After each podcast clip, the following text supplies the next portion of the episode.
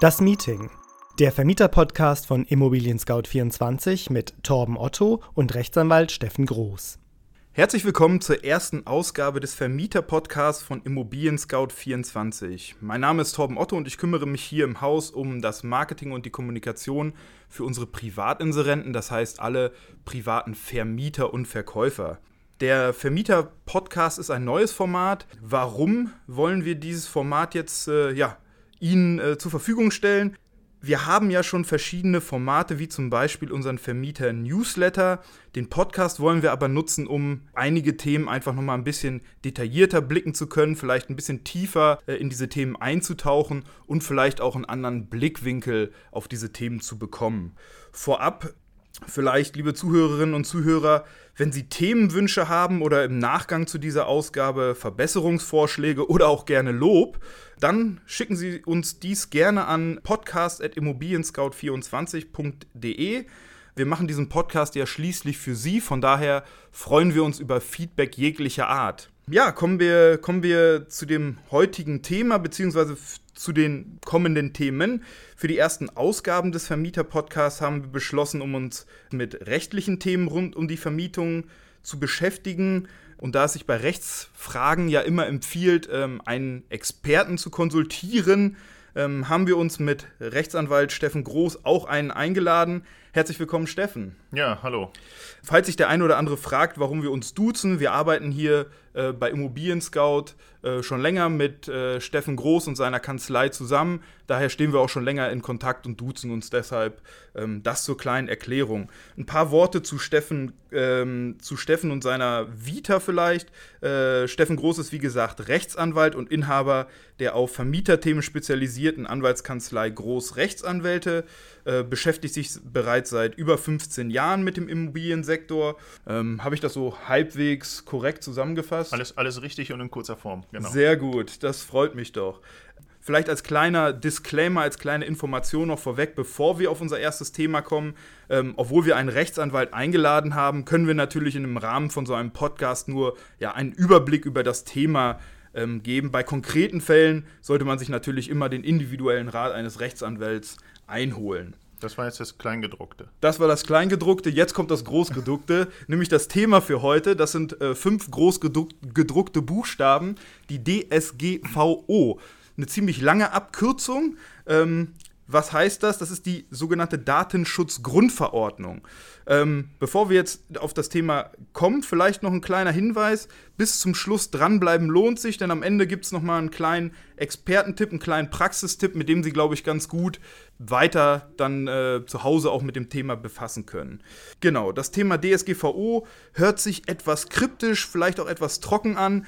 Aber dass das Thema auch für Vermieter wirklich relevant sein kann, werden wir hoffentlich in den kommenden ja, 20, 30 Minuten beweisen können.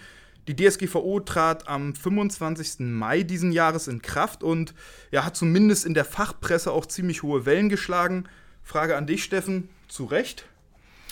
Ja, ich glaube schon zu Recht. Ähm, wir haben eine besondere Situation. Aus meiner Sicht äh, hat die EU gemerkt, äh, dass es eben Unternehmen gibt, Google, Facebook und Co., die wahnsinnig viele Daten sammeln und dass diese Datenhoheit an für sich auch einen richtig großen Vorteil bringt. Und da hat die EU gesagt, dem Ganzen wollen wir ein bisschen entgegengehen und hat deshalb die DSGVO sozusagen ins Leben gerufen. Datenschutz ist nicht neu, gibt es schon eine Weile. Wir haben äh, das Bundesdatenschutzgesetz schon eine ganze Weile. Das galt für Deutschland und jetzt haben wir eben EU-weit eine Regelung, wie wir mit Daten, personenbezogenen Daten umgehen sollen. Verstehe. Und ähm, was ändert sich durch diese DSGVO im Wesentlichen? Kann man das so grob zusammenfassen?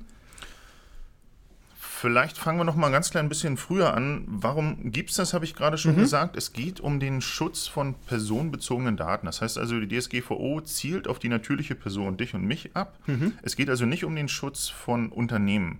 Klar, ein Geschäftsführer ist im Unternehmen auch wieder eine natürliche mhm. Person, dessen Daten sollen auch geschützt werden, aber es geht wirklich immer um natürliche Personen. Auch Geschäftsführer sind Menschen. Auch, ja? auch Geschäftsführer sind Menschen, genauso. ja, ja. Wer ist bei uns letztendlich in der Branche betroffen, sind natürlich Mieter, deren Gäste und Angehörige. Mhm. Klar, auch der Vermieter, Handwerker, andere Wohnungseigentümer und deren Gäste. Ähm, Das sind sozusagen unsere Personen, die wir im Rahmen des Mietverhältnisses eigentlich regelmäßig antreffen und um deren Schutz geht es letztendlich. Ähm, Im Bundesdatenschutzgesetz gab es schon vorher auch ein Bußgeld bis zur Höhe von 300.000 und das ist meines Erachtens das größte Werbeargument für die Datenschutzgrundverordnung. Jetzt kann das Bußgeld eben bis 20 Millionen oder 4% des weltweiten Jahresumsatzes betragen. Ist ein echter Hammer und bei 300.000 vorher in der Datenschutzgrundverordnung hat der ein oder andere Konzern gesagt, okay, ist jetzt nicht schön, bezahlen wir, Ja. aber 4% Datensch äh, um, weltweiter Umsatz ist einfach eine Nummer. Gerade wenn man dann an die Milliarden Umsätze von Google und Co. denkt, äh, ist das natürlich schon ein beträchtliches Bußgeld, was da verhängt werden kann, theoretisch. Theoretisch, genau. So müssen wir erstmal davon ausgehen. Aber auch da vorweg, der Vermieter an sich muss sich jetzt äh, keine Gedanken um äh, milliardenhohe Bußgelder machen. Gehen wir erstmal nicht davon aus.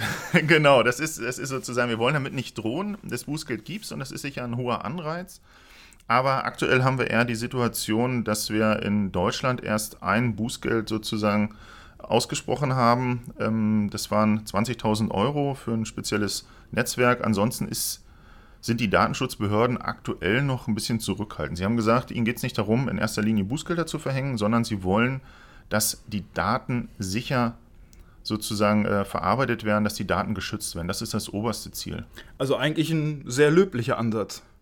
Grundsätzlich schon. Also wenn wir das aus der Vergangenheit äh, letztendlich äh, erlebt haben im Internet, wir haben uns nach roten Schuhen umgeguckt. Ja. Okay, ich trage jetzt keine, aber bloß als Beispiel. Und wir waren dann auf irgendeiner anderen Seite. Dann gab es natürlich auch schon wieder das äh, Angebot mit den roten Schuhen. Und wir wussten teilweise nicht, wie kommt das Angebot wieder auf die nächste Seite. Woher wissen wieder alle, warum möchte ich rote Schuhe haben? Und darum geht es letztendlich zu gucken, was passiert mit unseren Daten, wer kriegt diese Daten, dürfen diese Daten so weitergegeben werden. Also mit der Datenschutzgrundverordnung kommt ein wesentlicher Punkt auch, das Recht auf Vergessenwerden ist jetzt mit der Datenschutzgrundverordnung letztendlich eingeführt worden.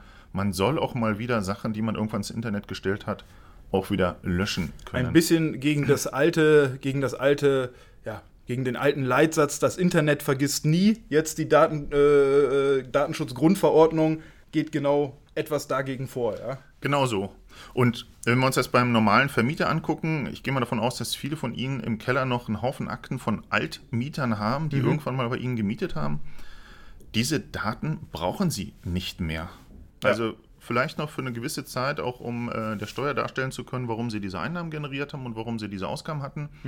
Aber diese Zeit ist auch endlich und wir horten aktuell alle, und da nehme ich mich nicht aus, zu viele Daten und die Datenschutzgrundverordnung zielt genau darauf ab, endlich mal diese Daten sozusagen wieder zu löschen und ein bisschen Freiraum zu schaffen. Das stimmt, wenn man sich mal überlegt, wie viele volle äh, Aktenordner man eigentlich so in seinem Arbeitszimmer oder in seinem Keller vielleicht auch inzwischen verstaut hat, da kommt schon einiges zusammen, ne?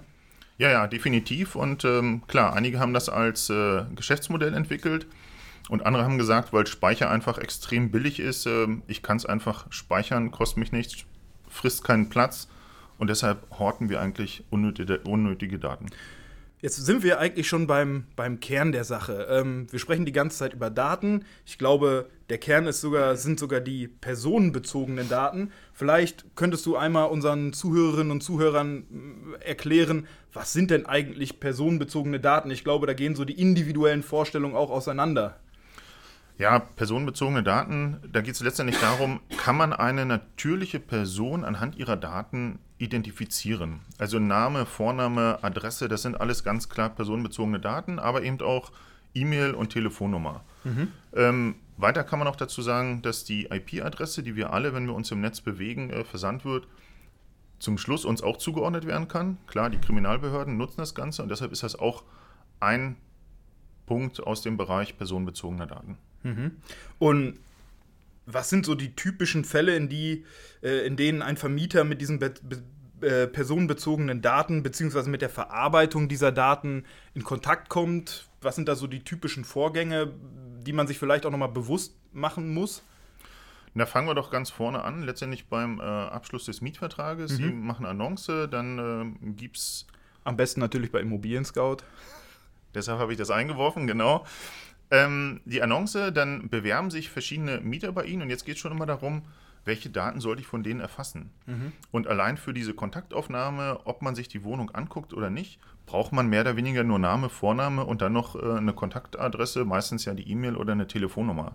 Und alles andere, was der potenzielle Mieter einem an dieser Stelle schickt, brauchen wir für die reine Besichtigung nicht mehr. Mhm. Wir kriegen es, wir legen es sozusagen ab, aber wir müssen uns eben bewusst sein, spätestens nach der Besichtigung brauchen wir 99 Prozent von diesen Unterlagen einfach nicht. Also das ist der ganz Klassiker, so geht's los. Dann suchen wir uns hinterher letztendlich den Mieter aus, stellen nochmal eine Bonitätsanfrage bei irgendeinem großen ähm, bei einer großen Detektei. Mhm. Und wenn wir von denen auch Daten bekommen, dann haben wir wieder Daten bekommen. Und also, so zieht sich das letztendlich äh, durchs Mietverhältnis durch. Also da kann man vielleicht so als, erster, als ersten Grundsatz nehmen, wenn man Daten nicht mehr benötigt, dann bitte löschen und nicht einfach abheften und in den Aktenordner stellen oder in eine Datei auf dem, auf dem Laptop, auf dem Computer speichern. Exakt. Und das wird immer in der DSGVO als Datenminimierung bezeichnet.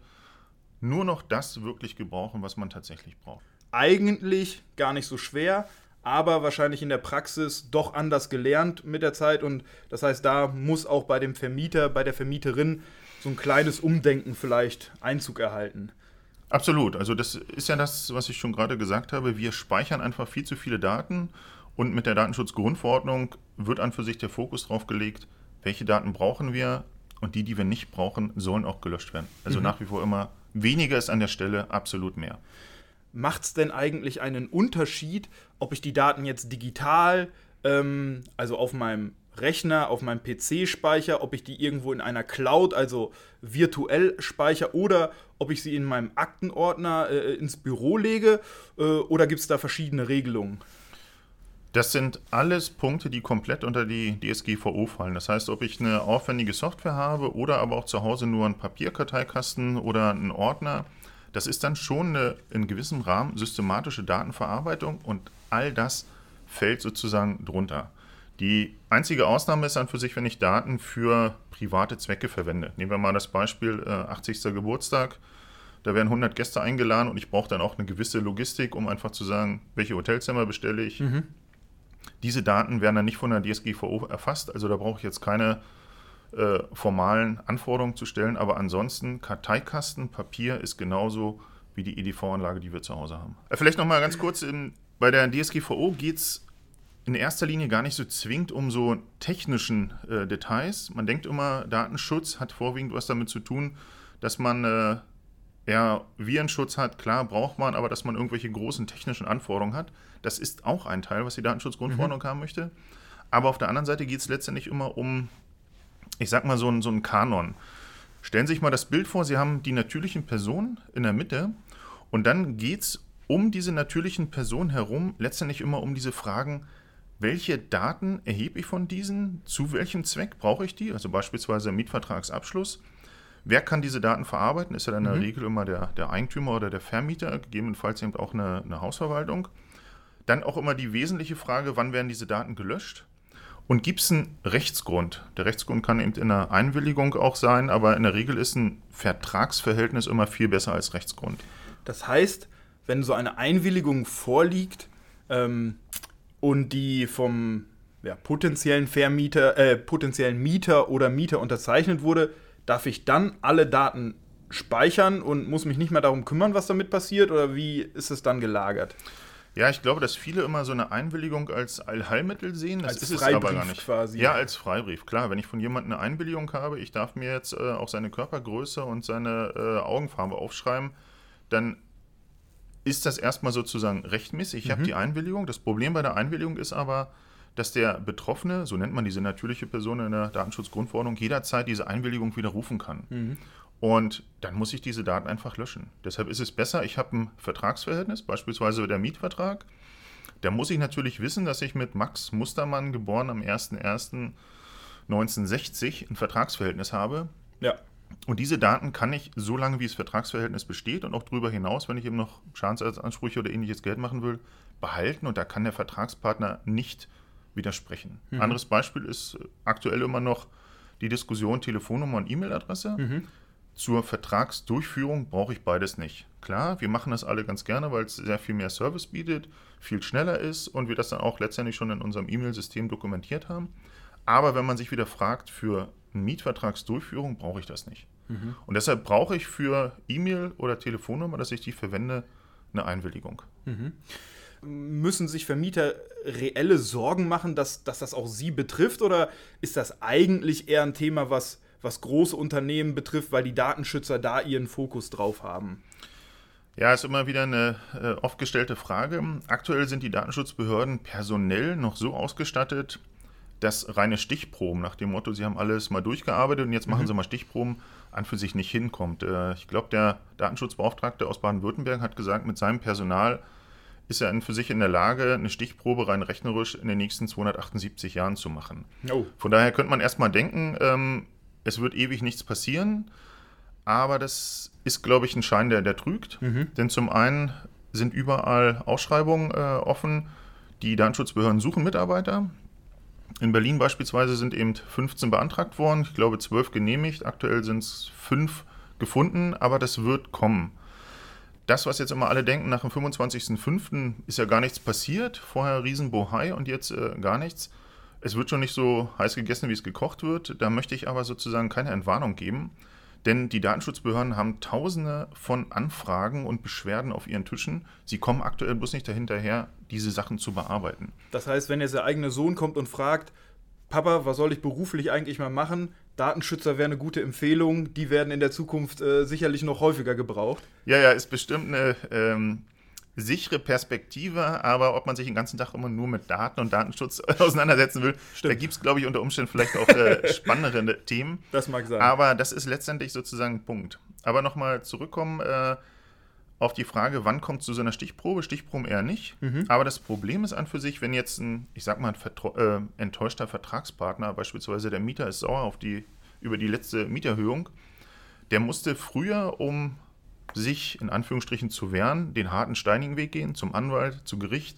Das kostet Geld, kostet Nerven. Und jetzt ist er unter Umständen mit einer Anzeige bei der Datenschutzbehörde viel schneller dabei. Das kostet ihn nichts, kann Ja. das teilweise so, sogar anonym machen Und online auch, oder? und Also auch online, genau. Und äh, das sind meines Erachtens die Punkte, mit denen wir uns perspektivisch sehr viel beschäftigen müssen, dass eben Vertragspartner, Mitbewerber, wer auch immer, Mhm. äh, so eine Datenschutzanzeige macht und die Behörde muss dann tätig werden. Aktuell schafft sie es noch nicht, aber Ja. das wird sich geben. Aber sie muss dann tätig werden und so eine Anzeige ist, ich sag mal mal, schnell gemacht. Das sind ja dann schon andere ja, Voraussetzungen oder Situationen, ne? wenn man bedenkt, da kann tendenziell sogar mehr auf die Vermieter zukommen. Also ich gehe davon aus, ähm, was jetzt auch insbesondere altes Bundesdatenschutzgesetz und jetzt DSGVO sich nochmal äh, stark unterscheidet, ist, dass wir als, ich sag mal mal, Vermieter wesentlich mehr Informationspflichten haben. Immer wenn wir Daten vom Mieter insbesondere erheben, müssen wir ihn darüber informieren, welche Daten wir erheben. Und äh, wenn wir dann eben auch von einer Schufa, Kreditreform, wem auch immer, äh, Daten bekommen, weil wir eine Bonitätsabfrage gemacht haben, müssen wir dann den Mieter auch wieder darüber informieren. Wir haben jetzt von dritter Stelle sozusagen äh, noch Daten bekommen oder wir haben eine Wohnung gekauft und kriegen die Daten vom Voreigentümer, also das heißt Vorvermieter, und dann müssen wir den Mieter immer darüber informieren. Das heißt, diese Information muss sogar aktiv erfolgen und nicht erst auf Nachfrage. Exakt. Okay. Das ist auch ein großer Unterschied äh, zum Bundesdatenschutzgesetz letztendlich. Ja. Und der Mieter kann, bleiben wir mal einfach beim Beispiel Mieter, Ja. eben eine Auskunft verlangen, welche Daten, Vermieter, hast du von mir gespeichert? Mhm. Und diese Auskunft muss man erteilen. Ich kann mir vorstellen, dass der eine oder andere gedacht hat, äh, ich als kleiner Vermieter, ich falle gar nicht drunter. Ja. Nein, wir fallen alle drunter. Eben auch äh, als Vermieter, wenn ich Daten zu Hause von meinen Mietern gespeichert habe, Ja. mache ich das ja nicht aus äh, privatrechtlichen oder, oder privaten Gründen, sondern ich will damit ja schon Gewinn erzielen und auch wenn ich meine Kredite nur abbezahle. Ja. Und wenn ich diese Daten verarbeite, bin ich im Sinne von einer DSGVO verantwortlicher und muss dann diesen Informationspflichten und auch diesen Auskunftspflichten nachkommen. Das heißt, nur weil die Daten bei mir in meinem persönlichen Arbeitszimmer in einem Aktenordner stehen, heißt es noch lange nicht, dass ich keinem anderen etwas darüber erzählen muss. Nee, insbesondere der Mieter, also der Betroffene, wenn Ja. der sagt, hey, welche Daten hast du gespeichert von mir, dann muss ich darüber Auskunft geben. Und das muss ich auch relativ zügig machen. Ähm, ich kann da also nicht einfach sagen, nee, das sind meine Daten, geht dich gar nichts an. Das funktioniert nicht. Und ich gehe davon aus, dass gerade die Mieter, die eben keine so eine Auskunft bekommen, zur Datenschutzbehörde gehen und sagen, hey, der Vermieter hat bei mir Daten gespeichert, das weiß ich, aber Ja. er sagt mir nicht welche. Und das sind dann auch klassische Fälle, wo dann die Datenschutzbehörde sagen wird, Ja, das ist eine eindeutige Pflicht. Hast du verletzt, du hast die Anfrage gekriegt, du hast Daten, hast das nicht beantwortet und wahrscheinlich würde die Datenschutzbehörde gar nicht drum rumkommen, an der Stelle auch ein Bußgeld zu verhängen. Das ist ja dann auch wirklich äh, für alle Vermieterinnen und Vermieter schon ja, eine große Veränderung, ne, auf die man sich einfach einstellen muss, dass sowas passieren kann. Jetzt haben wir gesprochen, was kann eigentlich alles passieren? Vielleicht gehen wir jetzt nochmal darauf ein, wahrscheinlich auch das spannendste Thema für unsere Zuhörerinnen und Zuhörer. Wie kann ich das eigentlich verhindern, beziehungsweise wie kann ich mich bestmöglich darauf vorbereiten, dass sowas gar nicht erst passieren kann? Wie kann ich mich schützen? Ich glaube, der einfachste Fall ist, hatten wir zuerst schon kurz besprochen, nochmal in den Keller gehen und sagen, welche Daten habe ich? Mhm. Brauche ich die überhaupt? Und dann Daten vernichten. Daten vernichten heißt also nicht äh, ungeschreddert in die Papiertonne schmeißen, da mhm. gibt es dann auch Probleme, sondern man muss dann schon das Ganze fachmännisch äh, sozusagen schreddern lassen. So eine Schredder gibt es aber auch zu kaufen, haben eine bestimmte DIN-Anforderung und dann kann man das auch selber zu Hause machen. Also mit äh, zwei Händen schreddern, sprich zerreißen, reicht da nicht? Nee, reicht nicht. Dann kann man ja hinterher letztendlich alles wieder lesen und ein Schredderer der, äh, ich sag mal, mal Zentimeter breite Streifen nur schneidet, den kann mhm. man auch äh, ohne technischen Aufwand relativ einfach zusammensetzen. Also das wäre der erste Punkt. Mhm. Die Daten, die ich zu Hause gesammelt habe, brauche ich die wirklich noch und sich davon trennen, also Datenminimierung. So ein bisschen, vielleicht kann man sich das vornehmen als Art Frühjahrsputz für das nächste, für den nächsten Frühling, dass man wirklich mal guckt, welche Daten, welche alten Akten habe ich da eigentlich noch. Wahrscheinlich schon ein guter Indikator, wo habe ich einfach schon seit Jahren nicht mehr reingeguckt dann sind das auf jeden Fall Daten, die ich nicht mehr aktuell brauche und einfach vielleicht mit diesem, mit dem äh, Gedanken im Hinterkopf einfach nochmal alle, alle relevanten Akten, Daten, auch den Laptop nochmal durchgucken, welche Dateien sind da eigentlich noch irgendwo in irgendeinem Laufwerk gespeichert und gucken, brauche ich die eigentlich noch. Genau, also sich wirklich von Ballast mhm. sozusagen trennen. Das wäre der eine Punkt und der zweite ist es, die Datenschutzgrundverordnung spricht da von Verarbeitungsverzeichnissen oder Verfahrensverzeichnissen. Mhm. Das sind hört sich immer ein bisschen sehr formal an, an für sich äh, Prozessbeschreibungen, die sich rein auf die Daten beziehen. Mhm. Nehmen Sie mal das einfache Beispiel, Sie haben bei sich einen privaten Prozess etabliert. Äh, wenn, eine, wenn Sie eine Wohnung vermieten, dann stellen Sie die Annonce, dann äh, laden Sie die potenziellen Mieter mhm. zur Besichtigung ein, dann führen Sie hinterher noch eine Bonitätsabfrage durch, dann machen Sie den Mietvertrag, das ist Ihr praktischer Ablauf. Da hat ja wahrscheinlich jeder Vermieter genau. über Jahre sich den Prozess so zurechtgelegt, wie er am besten für ihn funktioniert.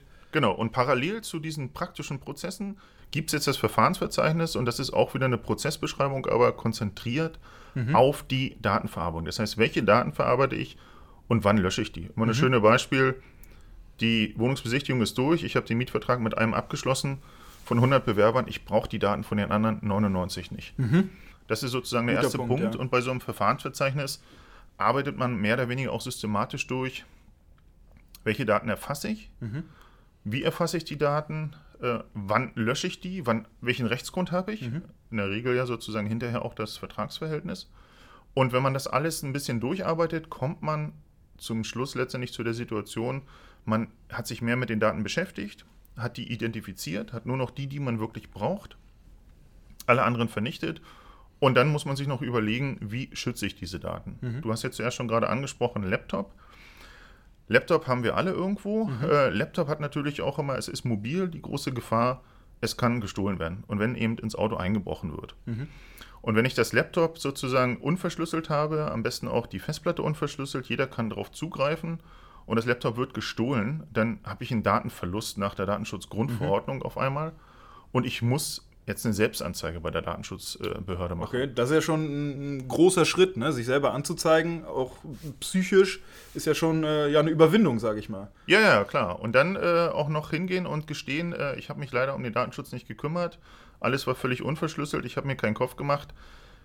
Äh, den Gang wollen wir alle nicht machen. Also von daher bloß einfach nochmal Sensibilität schaffen gucken, wie speichere ich die Daten und ein Laptop einfach auch verschlüsseln. Das heißt, ein Datenschützer würde mir im Fall der Fälle sowas auch als, sagen wir mal, Art Fahrlässigkeit auslegen, wenn ich das genauso mache. Also einfach eine Excel-Datei auf dem Desktop von meinem Laptop legen, ähm, diese Datei nicht verschlüsseln, sondern ganz normal vielleicht ähm, ja, abgelegt. Das würde dann äh, bei der Bußgeldhöhe vielleicht auch mit einfließen? Exakt. Ich würde sagen, das ist dann, das wird zukünftig der Klassiker. Viele arbeiten ja von uns mit Excel, weil das äh, ja. insgesamt sehr praktisch ist. Und wenn wir da die Daten gespeichert haben und da kann jeder drauf zugreifen, dann hat er natürlich sämtliche Daten ja. von meinem Mieter. Und wenn ich dann nicht bloß den Mieter habe, sondern noch die anderen 99 äh, Besichtigenden, mhm. dann habe ich sozusagen 100 ungeschützte Datensätze auf einmal verloren. Verstehe. Das äh, passt ja wahrscheinlich auch dann zu dem Fall, den du vorhin schon mal kurz angerissen hast, mit dem, äh, mit dem ersten DSGVO-Bußgeld, was in Deutschland verhängt wurde, was ja, ja, sagen wir mal, vergleichsweise gering war. Ich glaube, da war es auch so, dass äh, entsprechende Netzwerk, was da äh, dieses Bußgeld bekommen hat, dann proaktiv tätig geworden ist und dadurch dann vielleicht die Höhe des Bußgeldes etwas reduzieren konnte. Genau, es geht da um knuddels.de, ist auch ein soziales Netzwerk. Mhm. Ähm, in Deutschland, glaube ich, knapp zwei Millionen Nutzer dabei. Mhm. Und die hatten äh, Daten auf verschiedenen Servern. Einer hatte nicht die aktuellste Version, mhm. sodass der gehackt werden konnte. Und da waren von 220.000 äh, Nutzern die Kennworte, allerdings auch noch in Klarform sozusagen äh, hinterlegt. Also unverschlüsselt. Unverschlüsselt, sodass jeder, der den Server eben hacken konnte, auch dann noch die ganzen Passworte in Reihenform hatte. Mhm. Ähm, soweit ich weiß, haben die sich eben selber angezeigt und mit der Datenschutzbehörde auch sehr eng zusammengearbeitet. Mhm. Und das kann man auch allen nur raten. Wenn es wirklich mal zu einer Prüfung kommt, wie auch immer, nicht ignorieren, sondern wirklich aktiv dann auf die Datenschutzbehörde zugehen und sagen, okay, das und das habe ich gemacht wenn ich was falsch gemacht habe, möchte ich es perspektivisch besser machen. Was soll ich besser machen? Und das hat Knuddels wohl sehr professionell gemacht, mhm. sodass die Datenschutzbehörde zum Schluss gesagt hat, okay, hier sind zwar ein Haufen Datensätze verloren gegangen, aber Knuddels hat, glaube ich, einen sechsstelligen Betrag in die zukünftige Sicherheit investiert, mhm. Sodass das Bußgeld an für sich relativ äh, gering ausgefallen ist. Ich glaube, da sind 20.000 Euro gewesen. Mhm. Ist meines Erachtens aber nicht repräsentativ. Also nicht, ja. dass jetzt äh, alle Zuhörer denken, jemand, der 220.000 Datensätze verliert, ich ja. verliere bloß einen, brauche ich bloß einen Bruchteil vom Bußgeld zahlen. Ja. So einfach kann man sich nicht machen. Verstehe. Das heißt, auch hier vielleicht nochmal den Bogen zu spannen, ähm, was kann denn, also knuddels.de hat dann relativ äh, proaktiv agiert. Wir wollen ja gerne, dass unsere Vermieter vielleicht noch ein Stück weiter vorne anfangen. Ähm, da sind wir vielleicht nochmal bei dem Verfahrensverzeichnis. Ähm, das hieße, wenn ich mich als Vermieter schützen will, mache ich genau das, was wir vorhin besprochen haben. Und ich gehe wirklich als ersten Schritt einfach durch meinen, äh, sagen wir mal, Vermietungsprozess durch. Also ich sage, ich stelle die Annonce und so weiter, dann Besichtigung und schreibe mir einfach mal auf, welche Daten ich eigentlich an welchem Punkt ähm, einsammle. Und dann bin ich schon mal einen Schritt weiter. Ist das so richtig? Exakt, so ist es richtig. Das, was häufig immer noch als Frage kommt, ist letztendlich auch, der Mieter meldet sich und sagt, oh, ich habe einen Wasserschaden. Mhm. So, dann stellen die Vermieter häufig die Frage, kann ich jetzt seine Telefonnummer, E-Mail-Adresse an den Handwerker weiterreichen? Mhm. Ähm, wie gesagt, wir brauchen eine Erlaubnis dafür. In Deutschland haben wir die Situation, dass wir ein Verbot mit Erlaubnisvorbehalt haben. Man kann das, äh, das war jetzt juristisch formuliert, auch anders formulieren. Alles ist verboten, es sei denn, es ist erlaubt. Das hört sich wirklich typisch deutsch an. ja, wir haben andere Rechtsgebiete oder, oder Rechtsbereiche, insbesondere in Amerika. Mhm. Da ist es fast umgekehrt, dass man sagt, alles ist erlaubt, es sei denn, es ist verboten. Mhm. Und äh, zur Datenspeicherung, eben auch E-Mail-Adresse und Telefonnummer und der Weitergabe an die Handwerker, brauche ich wieder eine Rechtsgrundlage. Und das kann natürlich an der Stelle die Einwilligung sein. Jetzt braucht man das auch nicht wieder zu formal machen, mhm. wenn der Mieter sozusagen am Telefon ist und sagt, okay, ich habe hier einen Wasserschaden, werter Vermieter, helfen Sie mir noch schnell. Sagt man, ja, ich schicke gleich einen Handwerker, kann ich dem Ihre Telefonnummer weitergeben? Mhm. Und was wird der Mieter machen? Er wird sagen, ja, ja, klar, Hauptsache der kommt schnell. Ja. Und das ist dann auch schon die Einwilligung. Das ja. heißt, das muss, man muss nicht immer eine Form, eine, irgendeine spezielle Form einhalten, ja. sondern auch das Mündliche reicht. Mhm. Und Sie können das dann auch relativ simpel auch dokumentieren, indem Sie dem Handwerker eine E-Mail schreiben, bei Mieter Müller ist ein Wasserschaden. Sie können ihn unter dieser Telefonnummer erreichen, er freut sich auf einen Rückruf. Dann haben Sie auch letztendlich schon das Gespräch, was Sie mit dem Mieter geführt haben, mhm. dass er Ihnen gestattet hat, die Telefonnummer weiterzugehen, auch nochmal dokumentiert. Sehr gut. Ja, ich glaube, ähm, das sind schon mal ein paar ganz gute Tipps äh, und auch ein paar ganz gute Erkenntnisse, die hier unsere Zuhörerinnen und Zuhörer ähm, mitnehmen können. Ähm, ja, ich glaube, für den Abschluss vielleicht nochmal, ich hatte es unseren, unseren Zuhörern ja angekündigt, ähm, dass wir ihnen vielleicht noch einen kleinen Expertentipp mit auf den Weg geben wollen. Steffen, du als Experte bist dafür natürlich zuständig. Hast du vielleicht noch so ein paar praktische Tipps, ähm, ja, die die Vermieterinnen und Vermieter ähm, mitnehmen können und vielleicht auch ähm, ja, anfangen können, sich mit dieser, genau mit dieser Thematik ein bisschen intensiver zu beschäftigen? Ja, jetzt haben wir schon die ganze Zeit mehr oder weniger über die wesentlichen Tipps gesprochen ich möchte bloß allen ein bisschen die Angst nehmen. Äh, mhm. Äh, Datenschutz ist keine Raketentechnik. Das mhm. heißt, äh, wenn wir alle uns bloß bewusster machen, welche Daten wir verarbeiten, an welcher Stelle, dann sind wir letztendlich schon ganz weit vorne. Wenn Sie sich so ein Verfahrensverzeichnis besorgen, arbeiten Sie das einfach durch, dann merken Sie schon selber, welche Daten an welcher Stelle eben erfasst werden, wann die gelöscht werden und dann leben sie auch diesen Prozess. Die, so ein Verfahrensverzeichnis oder so eine Vorlage kann man sich sicherlich, findet man relativ schnell bei Google oder im ja, Internet. Ja, genau. Oder eben auch äh, bei uns, genau. Ja, sehr ja. gut. So okay. gibt's. Also das, von daher haben wir die ganze Zeit letztendlich schon über den wesentlichen Punkt gesprochen, sich damit beschäftigen, eine mhm. Sensibilisierung aufbauen, dass wir gar nicht mehr so viele Daten brauchen und wenn dann irgendwann doch mal die Datenschutzbehörde kommt und man sagt, okay, ich habe hier was gemacht, dann kann man sicher darüber sprechen, ob das richtig oder falsch war. Wenn man dann sagt, ich habe gar nichts gemacht, dann das ist immer die schlechteste. Dann gibt es sozusagen auch keine, keine Alternative. Ja. ja. Also das heißt, keine, keine Raketentechnik, einfach mal anfangen ja. und mit gesundem Menschenverstand letztendlich daran gehen. Wenn Sie Fragen haben, dann finden Sie sich einen Experten. Und ähm, das heißt, am besten so eine Art Notfallpla äh, Notfallplan zurechtlegen. Das heißt, wenn sowas wirklich mal eintreten sollte in irgendeinem Fall, dass ich weiß, wie gehe ich denn jetzt vor, dass ich nicht in so einer Situation, wie du es vielleicht beschrieben hattest mit dem Laptop, dass ich da nicht stehe und sage, oh, was mache ich denn jetzt, sondern dass ich weiß, okay, ich habe es mir schon mal zurechtgelegt, ich weiß, wenn sowas passiert, mache ich eins, zwei, drei. Exakt. Und diese Selbstanzeige muss auch relativ zügig erfolgen, 72 Stunden, mhm. dass man sich einfach schon im Vorfeld mal die Adresse vom Landesdatenschutzbeauftragten sozusagen ja. raussucht und weiß, da muss ich hingehen. Dem muss ich äh, sozusagen Bescheid geben. Das, was ich auch noch mit auf den Weg geben kann, sind letztendlich die einzelnen Homepages, die vielleicht jeder hat, um mhm. seine Immobilien anzubieten. Die große Abmahnwelle ist ausgeblieben, weil, glaube ich, auch viele Rechtsanwälte oder äh, Konkurrenten gar nicht wussten, was sie abmahnen sollen. Mhm. Das, was abgemahnt worden ist, sind letztendlich Homepages äh, gewesen, wo gar keine Datenschutzerklärung drauf war. Mhm. Das heißt, gucken Sie nochmal, ob Sie eine Datenschutzerklärung haben, dann äh, besorgen Sie sich eine und stellen die auf ihre Seite. Mhm, verstehe. Und das heißt, wenn so ein Fall eintritt, ganz wichtig wahrscheinlich auch den Anwalt kontaktieren, ähm, der äh, sich mit dem Thema auskennt. Äh, wenn man keinen zur Hand hat, dann äh, stehst du mit deiner Kanzlei da ja sicherlich auch gerne zur Verfügung. Die Kontaktdaten ähm, äh, haben wir hier unter dem Podcast, verlinken wir die. Ähm, ich glaube, das, ist, das sind dann schon die beiden Kerntipps, ne? sich äh, diese Selbstanzeige im Kopf zu haben und relativ zeitnah dann einen Anwalt zu kontaktieren, wenn sowas passiert ist. Dann ist man schon mal auf der sichereren Seite, ähm, wenigstens was die nächsten Schritte angeht. Exakt. Also das Thema nicht ignorieren, mit gesundem Menschenverstand rangehen, mhm. Daten wegschmeißen, die man nicht braucht, die die Homepage sauber machen und sich auf, ich sag mal, den Worst Case, äh, so einen Datenverlust einfach vorbereiten. Und dann sind sie schon sozusagen viel, viel weiter als äh, andere Vermieter. Wunderbar. Ich glaube, das waren, äh, ja, waren schöne Schlussworte. Ähm, vielen Dank, Steffen, dass du uns heute hier zur Seite ja, standst. Gern. Und ja, vielen Dank fürs Zuhören. Wenn Sie Anregungen haben, Kritik, Lob, vielleicht auch Themenvorschläge für weitere Ausgaben, schicken Sie uns diese gerne per E-Mail an Podcast. Äh, Podcast wird geschrieben P-O-D-C-A-S-T at immobilienscout24.de. Wir freuen uns da wirklich über jegliches Feedback und ja, dann würde ich sagen, wie gesagt, vielen Dank Steffen, vielen Dank an die Zuhörer und hoffentlich bis zum nächsten Mal.